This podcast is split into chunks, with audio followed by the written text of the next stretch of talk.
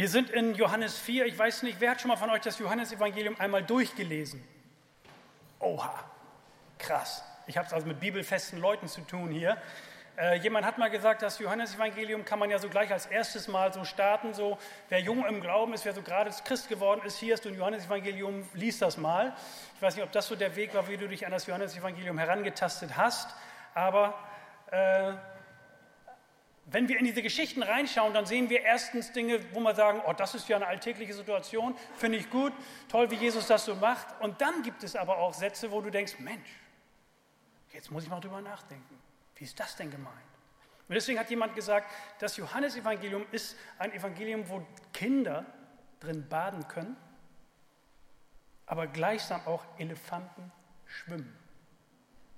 Und ich dachte, das zeigt es, das bringt es sehr gut auf den Punkt, weil man einfach merkt, die, ähm, diese, diese Worte, diese Geschichten, die Johannes wollte, dass wir sie ähm, behalten bis heute, sind, sind so relevant für uns, dass sie immer wieder dann auch zu lesen sind. Und das ist das Schöne, also wenn du jetzt einmal, ich frage jetzt nicht, wie oft du das Johannes-Evangelium gelesen hast, aber wenn du es einmal gelesen hast, dann würde ich dich, dir, dir raten, lies es doch noch einmal durch und einfach unter diesem Gesichtspunkt, was hat es mir heute zu sagen? Was, was, was gibt es mir?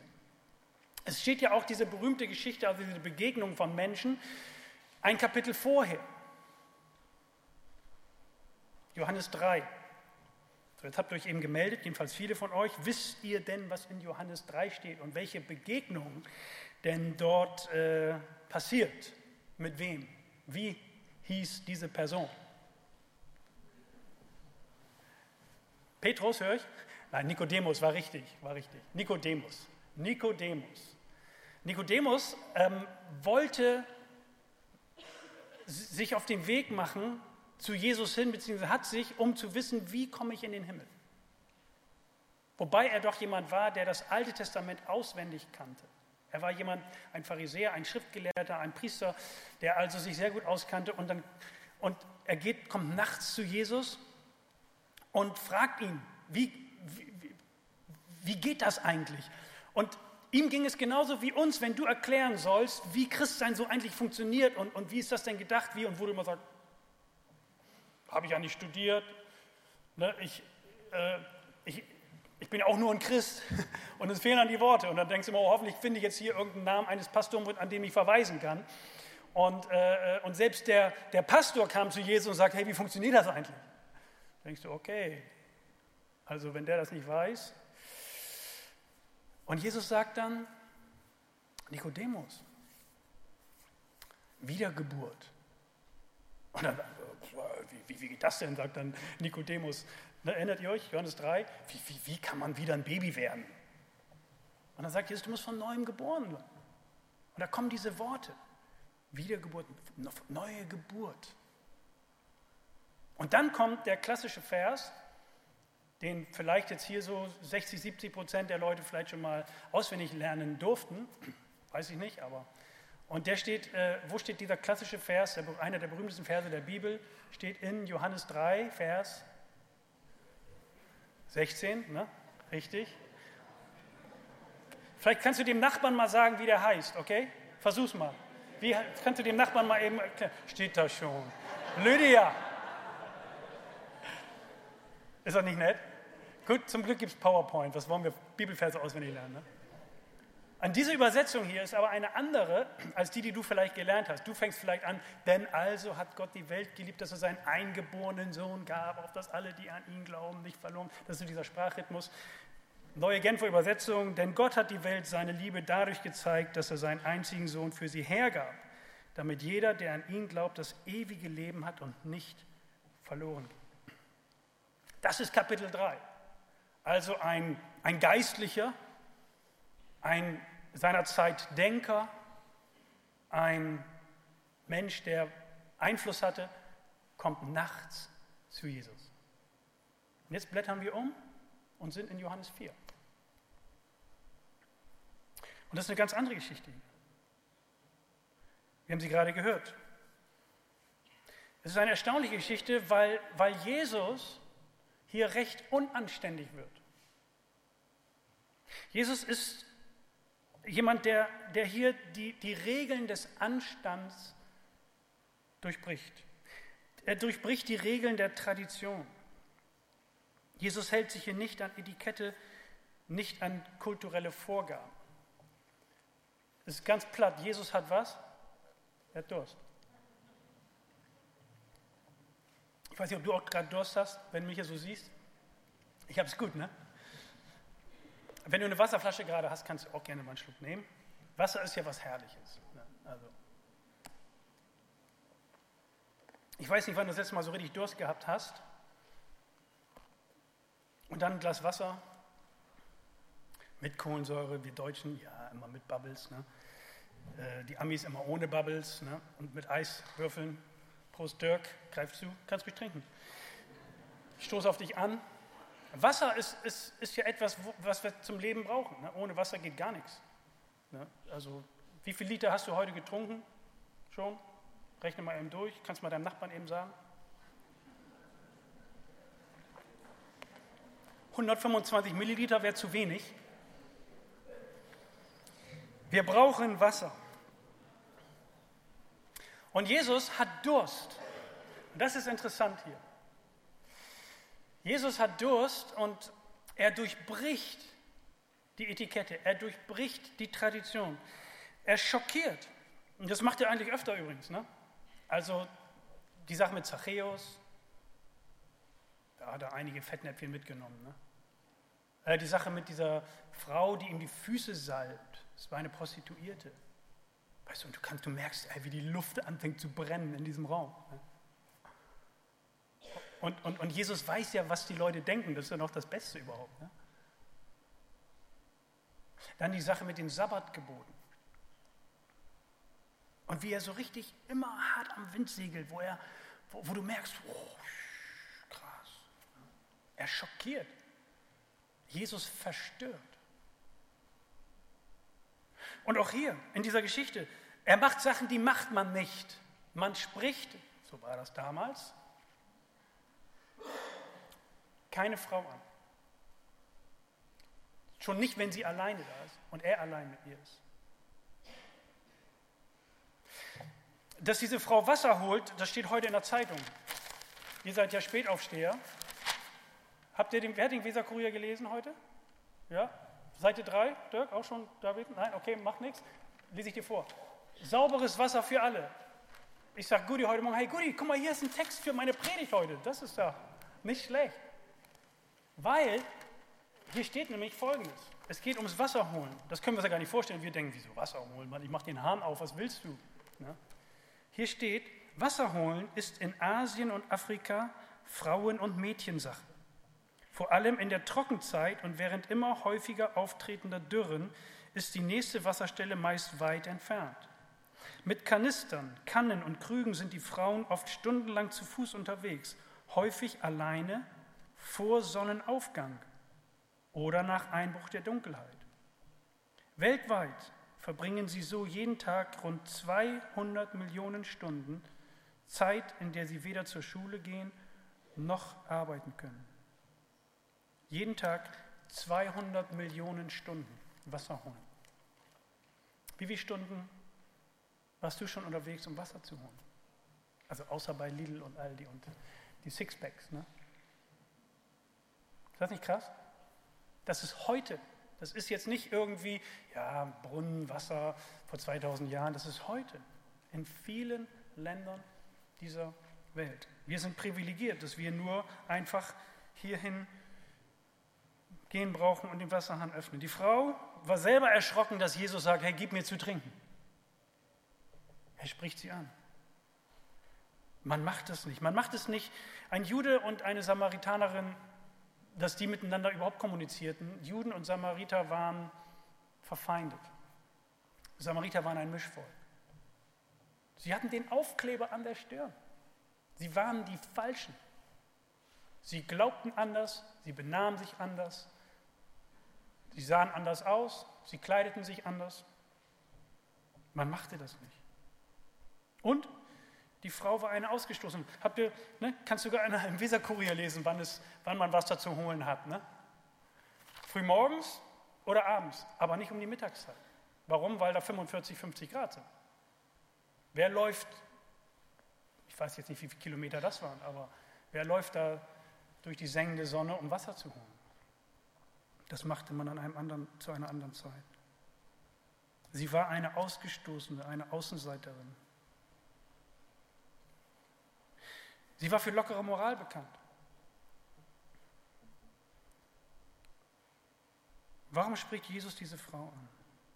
Warum setzt sich Jesus über die Grenzen des Anstandes hinweg? Okay, er hatte Durst.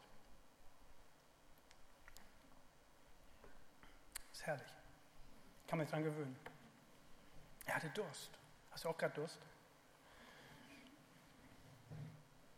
Und er guckt hinter die Kulissen. Er guckt hinter die Kulissen. Was sieht Jesus? Weißt du, Jesus durchbricht alle Verhaltensregeln und er tut etwas, was ein religiöser jüdischer Mann auf keinen Fall tun würde, aber das kümmert ihn nicht. Er streckt seine Hand aus über alle menschlichen Grenzen hinweg, um mit ihr in Kontakt zu kommen. Was sagt uns das heute? Hier bin ich das erste Mal so richtig eingehakt und ich dachte, krass, was macht der da eigentlich? Und ich habe überlegt, Johannes, welche, welche Etiketten verteilst du eigentlich? Welche Labels verteilst du? Und wir leben in einer Zeit, wo wir mit unterschiedlichsten Menschen ganz eng zusammenleben. Also mein, mein neuer Nachbar ist aus der Türkei und ist Jeside, renoviert gerade sein Haus. Daneben der Nachbar, also auch mein Nachbar, ist türkischer Moslem. Ich bin Christ. So irgendwann sitzen wir wahrscheinlich am Grill und trinken, jetzt muss man überlegen, Moslem, Jeside, Christ, Wasser. Vielleicht Tee. Wobei der Jeside mir schon sagt, hey, ich habe einen ganz tollen Wein, wenn wir hier fertig sind. Aber das sagt der Moslem nicht. Vielleicht ist mein Übernachbar, das weiß ich nicht, ist er Buddhist oder Atheist. Er ist anders. Manche sehen ja auch anders aus. Also, also früher war das ganz simpel. Da hatten man als, in meinem Alter, als ich klein war, ne, eine kurze Lederhose an, ne, einen Ball unterm Arm. Und dann gingst du hier drüben zum Brunnen, so hieß das da, auf die Wiese, das ist jetzt alles so ein bisschen anders. Und dann hast du, hast du Fußball gespielt. Und es waren nur deutsche Jungs, die da Fußball spielen, weil die kamen alle aus den Blocks. Und, und da wohnten nur deutsche Familien. Also da war Müller, Meier, Schulze, Schmidt, sonst was, war, war, war simpel. Wenn da ein ausländischer Name bei war, dann wusste das die ganze Straße und dann war das, wenn du überlegen musstest, wo der wohnt, das wusstest du, du brauchst nur auf die, auf die, auf die Namensschilder gucken. Das ist jetzt anders. Jetzt, jetzt, jetzt sind wir zusammengerückt. Die, die, die Religionen sind zusammengerückt, die Rassen sind zusammengerückt, die Kulturen sind zusammengerückt, die Nationalitäten sind zusammengerückt. Und, und da machst du nicht mal so schnell einen Witz, oder? Ich meine, was nützt mir ein lustiger Witz über den Buddhisten? Und zwei Türen weiter wohnt er und er kriegt das mit. Und dann, und dann sagt er, ey Johannes, was, was machst du dich lustig? Mache ich ja auch nicht über dich. Also, stimmt. Aber kommst du mit in meinen Gottesdienst? Und sagt er, nö, du machst Witze über mich. Und auf einmal denkst du, ja. Und bei Jesus hier da geht es gar nicht um, was glaubst du, wer bist du, was tust du, sondern er, er, er sieht ganz anders. Er sieht, da ist ein Mensch. Das sieht er. Weißt du, und wir stehen und kleben immer ein Etikett. Weißt du, du sitzt in der Bahn und guckst die Leute reingehen, rausgehen und die Etikettenmaschine läuft. Ne? Bang, bang, bang. Du gehst durch die Straßen, du gehst einkaufen, zack, zack, zack. Gestern war ein Fußballturnier, Interkulturcup. Habe ich mitveranstaltet in, im, im Soccer King, das ist in Habenhausen. Eine, eine große Fußballhalle. Waren mal so 70, 80 Kinder und Jugendliche da. Aus unterschiedlichsten Nationalitäten. aus verschiedenen Flüchtlingsheimen, haben wir die eingeladen, haben die transportiert. Ich bin hier vom Vadam mit einigen hingefahren. Es war so nett zu sehen. Also in, in, in, in, meinem Team, also unser Team hier, das Huchtinger Vadam-Team vom Übergangsheim Vadam, wo die Leute drei bis fünf Monate wohnen. 150 Leute wohnen da gerade, 45 Kinder, von 0 bis 13 ungefähr, 45 Kinder. Wenn ihr also Kinderklamotten überhaupt, da ist der Platz, sie hinzubringen. Keine Erwachsenenklamotten, das passt. Kinderklamotten werden immer gesucht. Kinderwagen, Buggies, Fern, alte Fernseher, die funktionieren bitte. Äh, Sachen, Mikrowelle, wie auch immer, könnt ihr da hinbringen. Wir fahren also nach Habenhausen. Erste Mannschaftstreffen da. Ich war Schiedsrichter. Ich sage hier erstmal Shake Hands und so. Die andere Mannschaft kam aus dem Flüchtlingsheim Teneva. Und dann plötzlich, also die, mein Team konnte kein Deutsch. Albanien, Serbien, Mazedonien. So.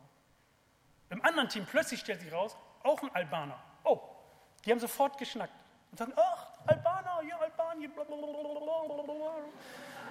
Und dann, und dann steht auf einmal der Serbe auf der linken Seite neben mir und dann steht der andere Serbe rechts, auch noch ein Serbe. Serbe ging und dann wieder geschnackt, wo kommst du her? Und die Kinder haben sich so gefreut, jemanden zu sehen, der die gleiche Sprache sprach. Und das war, das war so anrührend für mich. Das war die beste Szene, in den äh, acht Stunden Turnier, die ich damit äh, äh, geholfen habe. Das war so stark zu sehen. Und ich dachte immer so, ey, wer sind wir, dass wir Etiketten kleben? Und Jesus sitzt hier und hätte jetzt sagen können, Samaritanerin, oh, Frau, ach du Schande. Ja. Bloß nichts, keine falsche Bewegung. Und ich weiß ja ihre Story. Und er macht es nicht. Er macht es nicht. Er durchbricht diese menschlichen Grenzen. Das ist ein Vorbild für uns. Er sieht den Menschen. Und die Frau kam, um Wasser zu holen, aber, aber Jesus sieht eigentlich, braucht sie was viel Dringenderes. Aber Jesus hat auch Durst.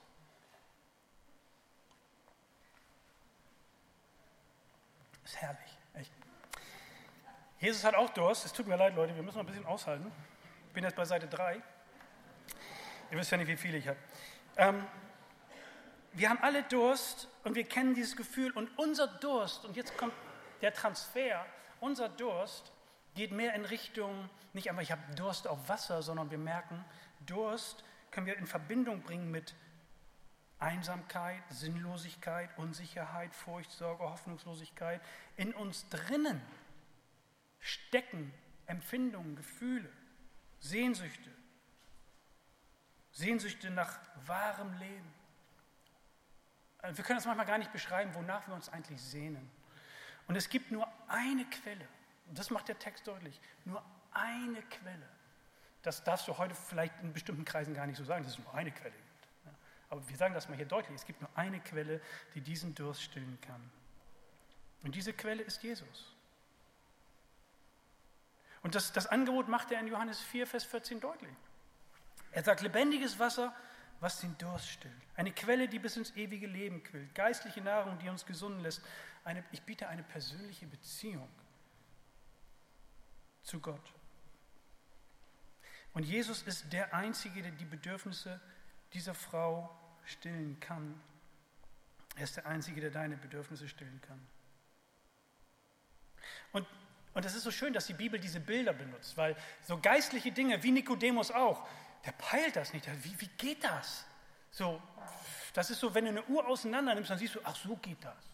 Aber geistliche Dinge zu erklären ist schwer und deswegen gebraucht Jesus diese, diese Hilfsworte und sagt Wiedergeburt, neue Geburt. Und auch hier, er sagt lebendiges Wasser. Was ist das denn? Lebendiges Wasser. Wie geht das? Lebendiges Wasser ist ein Bild. Es macht deutlich, es ist etwas, was nach innen geht. Weil dieses Wasser, was ich gerade getrunken habe, weißt du, wo das ist?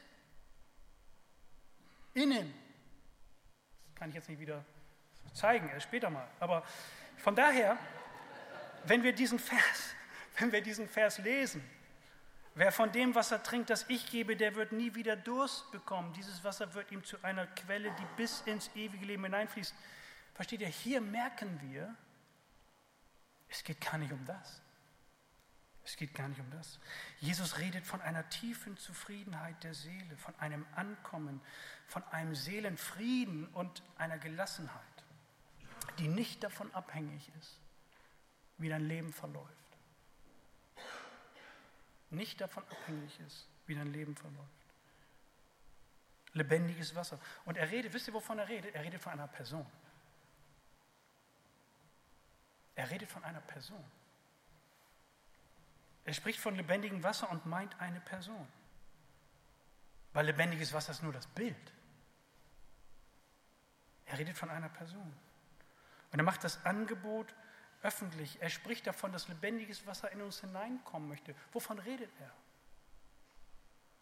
Er redet von dieser Geschichte, wo dieser, ähm, wo dieser Priester, beziehungsweise das lesen wir auch im Johannes einige Kapitel weiter, wo dieser Priester an dieser Quelle, äh, an dieser Siloa-Quelle steht und, und an diesem besonderen Tag dieses, diese, diese Quelle segnet und aus dieser Quelle Wasser rausholt und dann das einfach ausgießt hier. Und er kippt es einfach aus und in dem Moment, wo er das auskippt, wisst ihr, was Jesus macht? Kommt Jesus um die Ecke und sagt, hey, er schreit, er ruft, wer Durst hat, komm zu mir. Das sagt er.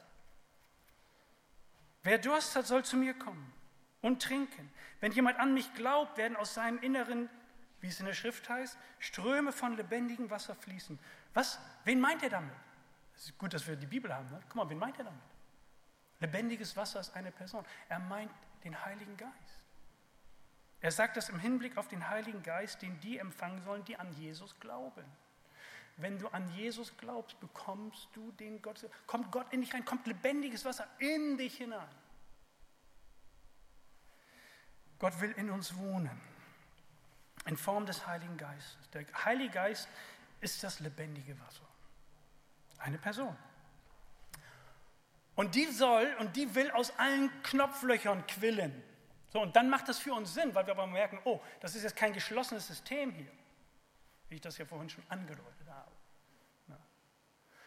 Lebendiges Wasser aus allen Knopflöchern heraus. Jetzt Bibelkenner, die wissen jetzt sofort, oh, Heiliger Geist, ähm, okay, ähm, quillt aus allen Knopflöchern heraus, okay, Begabung. Ja, Geistesgaben, Charisma.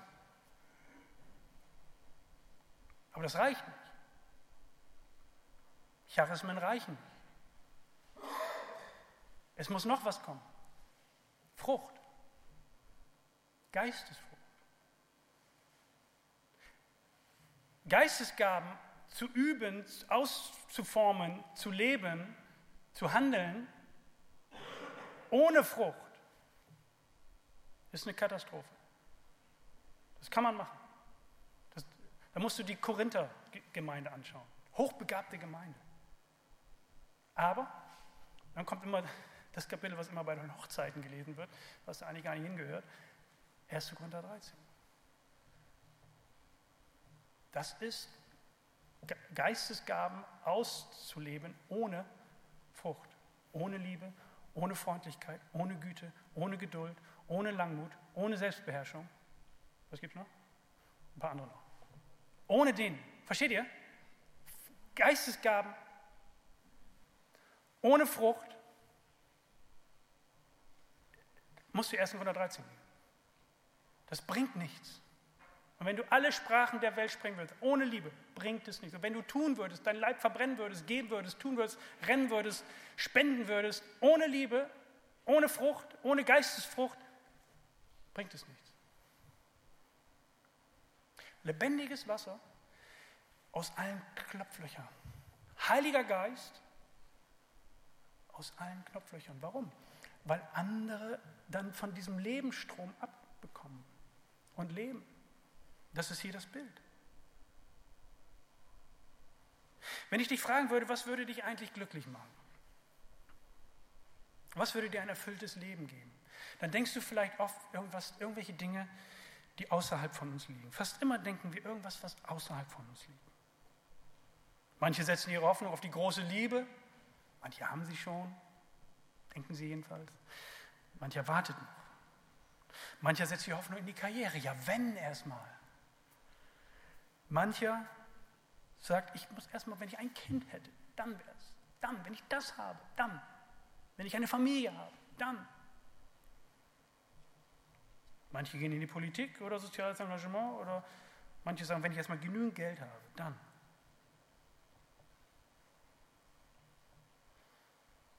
Es gibt nichts Äußeres, was deinen inneren Durst löschen kann. Das sagt Jesus hier. Es gibt nichts. Wir brauchen Wasser, das aus tiefen Quellen kommt, das unseren inneren Durst stillen kann. Und Jesus sagt, ich kann es dir geben. Ich kann es dir geben. Ich kann dir absolute, abgrundtiefe Zufriedenheit geben. Egal, was außen um dich herum geschieht. Jesus ist der, der unsere Sehnsucht stillt. Und mal ehrlich, eigentlich glauben wir, dass die Chancen nicht schlecht stehen, einige unserer Träume zu verwirklichen. Und wir arbeiten hart daran. Überleg mal. Wir arbeiten hart daran, dass unsere, wir haben Träume und arbeiten und denken, wenn wir die haben, dann.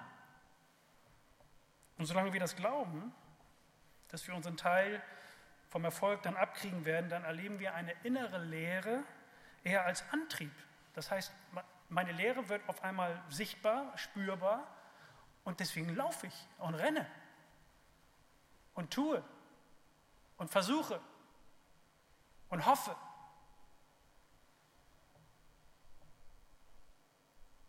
Und mancher sagt sich, ich bin einfach nur unzufrieden, weil ich das noch nicht habe, was ich mir wünsche. Deswegen bin ich so, wie ich bin.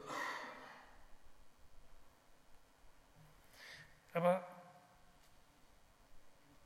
wir wissen, vor allem Leute, die alt sind, wissen das, dass die Jagd nie aufhören wird. Die Jagd wird nie aufhören. Der innere Durst hört nicht auf, solange du nicht den Durstlöscher hast, den Jesus anbietet. Ich habe äh, einen Mann getroffen, wir hatten 150 Meter Weg miteinander. Irgendwie kam er ins Gespräch und er schleppte sich ab und mühte sich ab, handwerklich.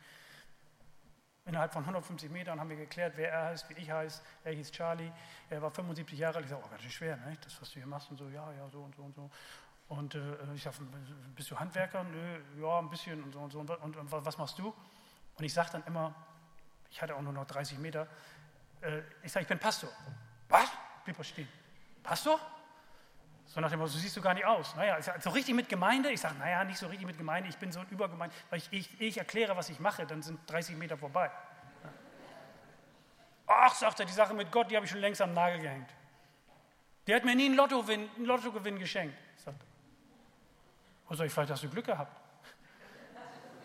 Vielleicht, stell dir vor, alle beten um Lottogewinn, Gott erhört das Gebet, dann kriegt jeder nur 50 Cent. Ich sage, das macht doch keinen Sinn. Vielleicht hat er dich auch bewahrt. Ja, ja. Wenn ich erstmal, versteht ihr, wenn ich erstmal 75 Jahre alt und weint immer noch, weil er den Lottogewinn seines Lebens nicht geschossen hat.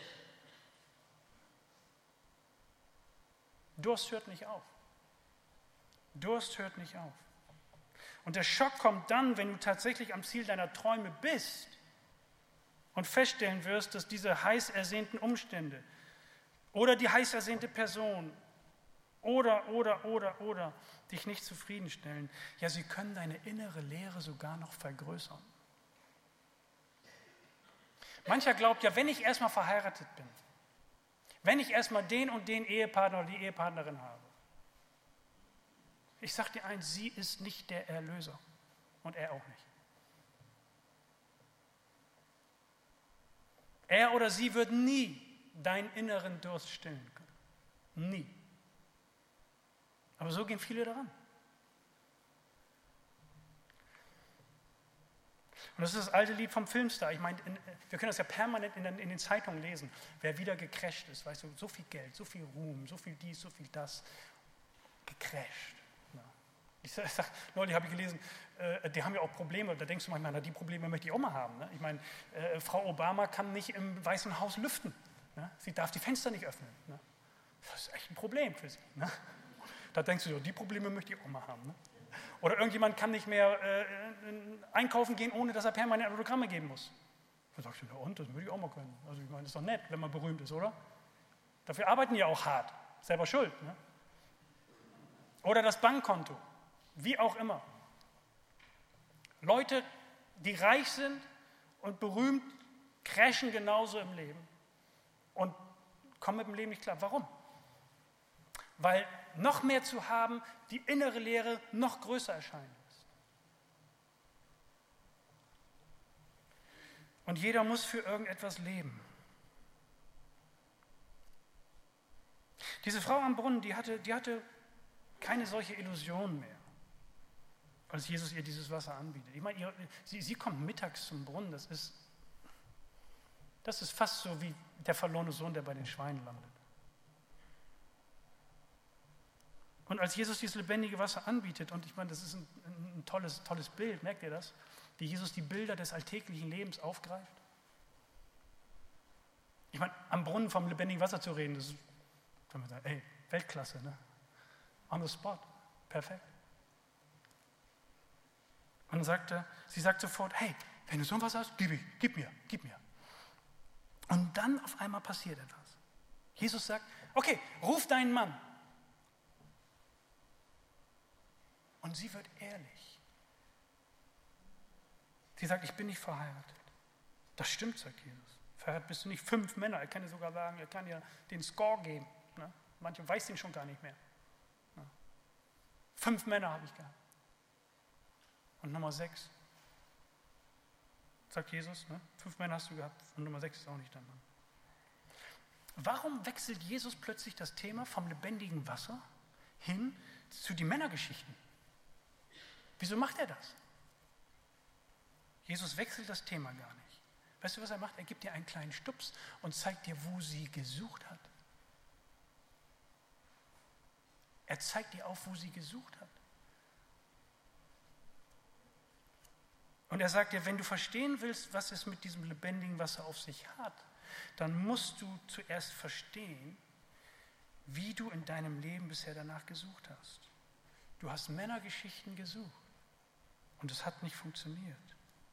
Habe ich recht? sagt Jesus. Deine Sehnsucht nach Männern verzehrt dich bei lebendigem Leib und es wird nie enden. Und die Frage, die uns jetzt hier entgegensteht, ist, was verzehrt dich? Wonach sehnst du dich eigentlich? Und er stellt sich vor und sagt, hey, ich bin der Messias.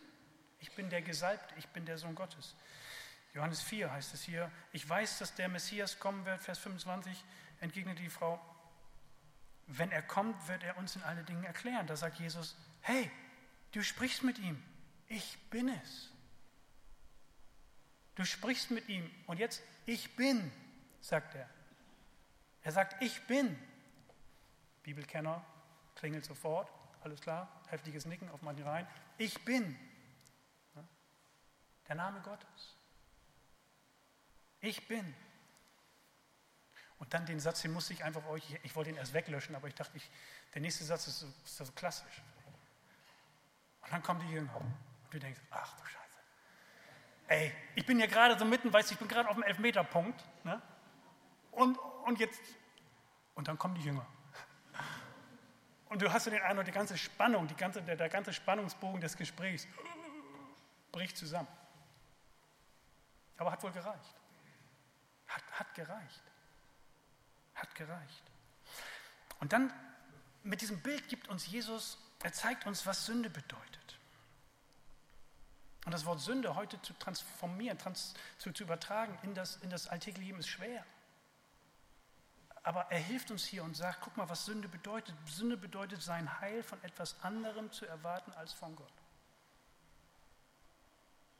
Er erklärt, dass Sünde bedeutet, die tiefe Sehnsucht mit etwas anderem zu stillen als mit dem lebendigen Wasser.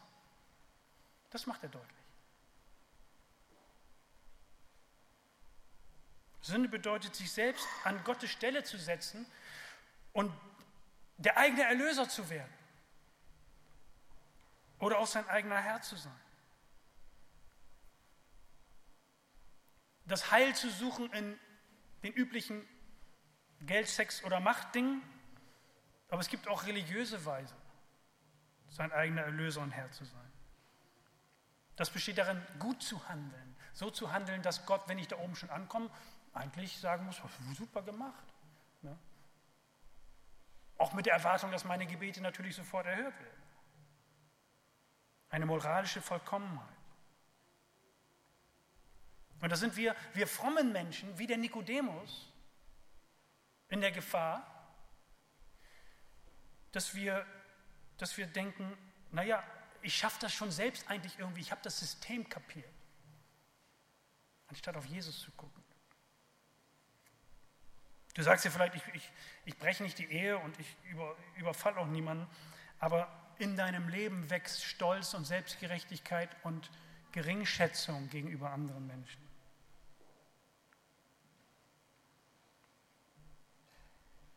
Und wir denken, wir sind die Guten. Wir sind die Guten. Und wir verteilen unsere Labels und unsere Etiketten permanent. Und das siehst du auch in dem Predigtstreit, den wir gerade erlebt haben.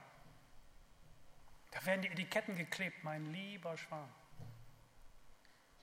Von den Nichtchristen genauso wie von den Christen. Am Ende unserer Geschichte lesen wir, dass die Samariterin ihren Freunden von dem lebendigen Wasser, das sie gefunden hat, weitererzählt. Es fängt schon aus allen Knopflöchern aus zu fließen. Warum hat sie das Heil gefunden? Weil Jesus Durst hatte. Weil Jesus Durst hatte. Das ist keine Zufallsgeschichte. Jesus wäre nicht zum Brunnen gegangen und sie hätte das lebendige Wasser nicht gefunden, er ist durstig geworden. Weißt du, warum er durstig geworden ist? Weil Gott gesagt hat, ich will Mensch werden. Weil Gott gesagt hat, ich werde schwach. Ich werde hungrig, ich werde durstig, ich erleide Schmerzen, ich werde müde, ich werde gefrustet, ich werde verletzt, ich werde verleumdet, ich werde Trauer erleben. Weil er gekommen ist, weil er verzichtet hat. Jesus ein Mensch, der müde und durstig werden konnte. Sie fand das lebendige Wasser, weil Jesus Christus sagte, ich habe Durst. Ist das nicht stark? Tolles Bild. Und weißt du, Jesus sagt den Satz nochmal. Bald denken wir daran. Weißt du, wo Jesus diesen Satz nochmal sagen wird, dass er Durst hat? Er sagt, mich dürstet.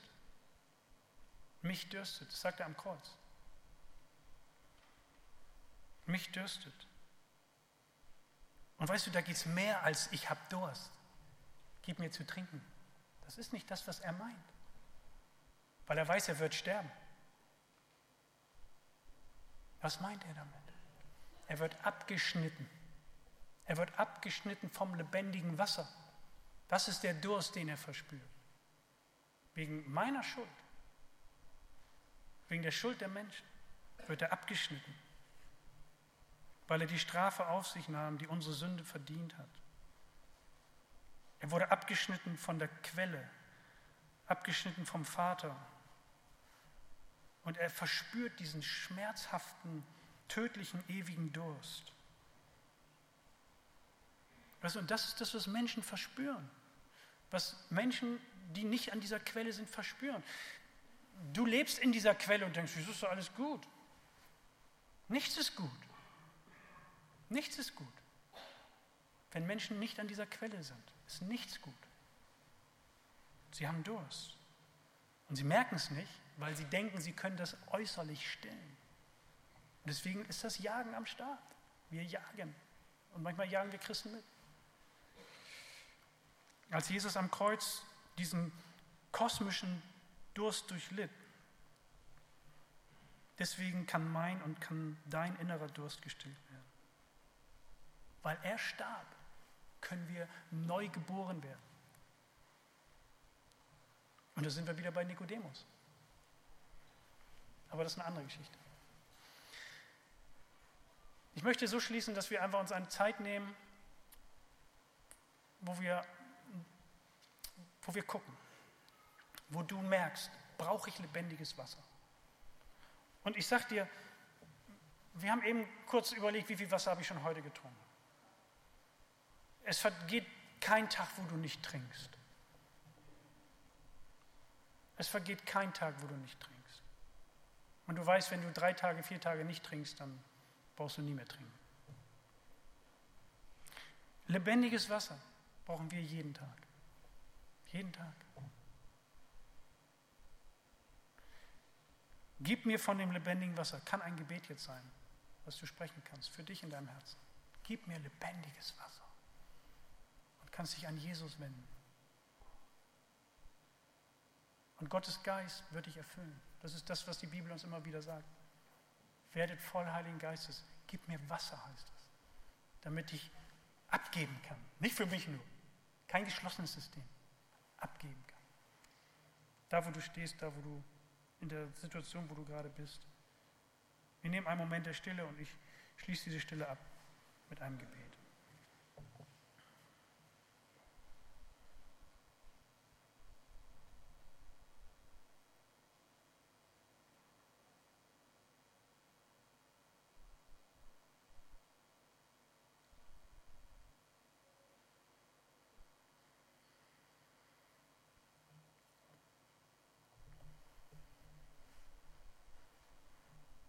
Herr, gib uns lebendiges Wasser.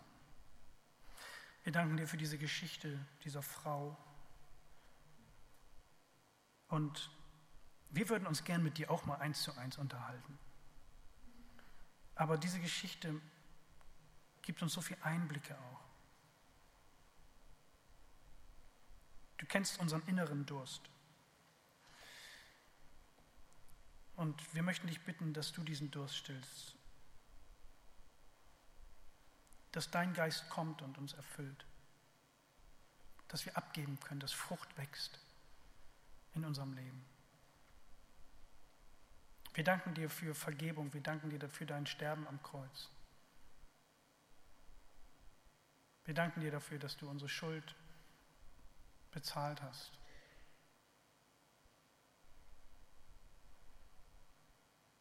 Und wir danken dir, dass wir mit dir unterwegs sein dürfen, neu geboren als neue Menschen. Nicht damit wir es gut haben, sondern damit andere Menschen durch uns diese Quelle entdecken. Wir bitten dich auch als Gemeinde, Herr, dass wir dieses lebendige Wasser hier durch diese Räume fließen lassen. Durch unsere Straßen fließen lassen. Durch unsere Nachbarschaft fließen lassen. Wir danken dir, dass wir dieses Bild haben, was uns einfach hilft, wie geistliche Dimensionen funktionieren. Hilf du uns dabei. Gib du uns Mut, gib du uns Glauben und handel du mit uns, bis du wiederkommst. Amen.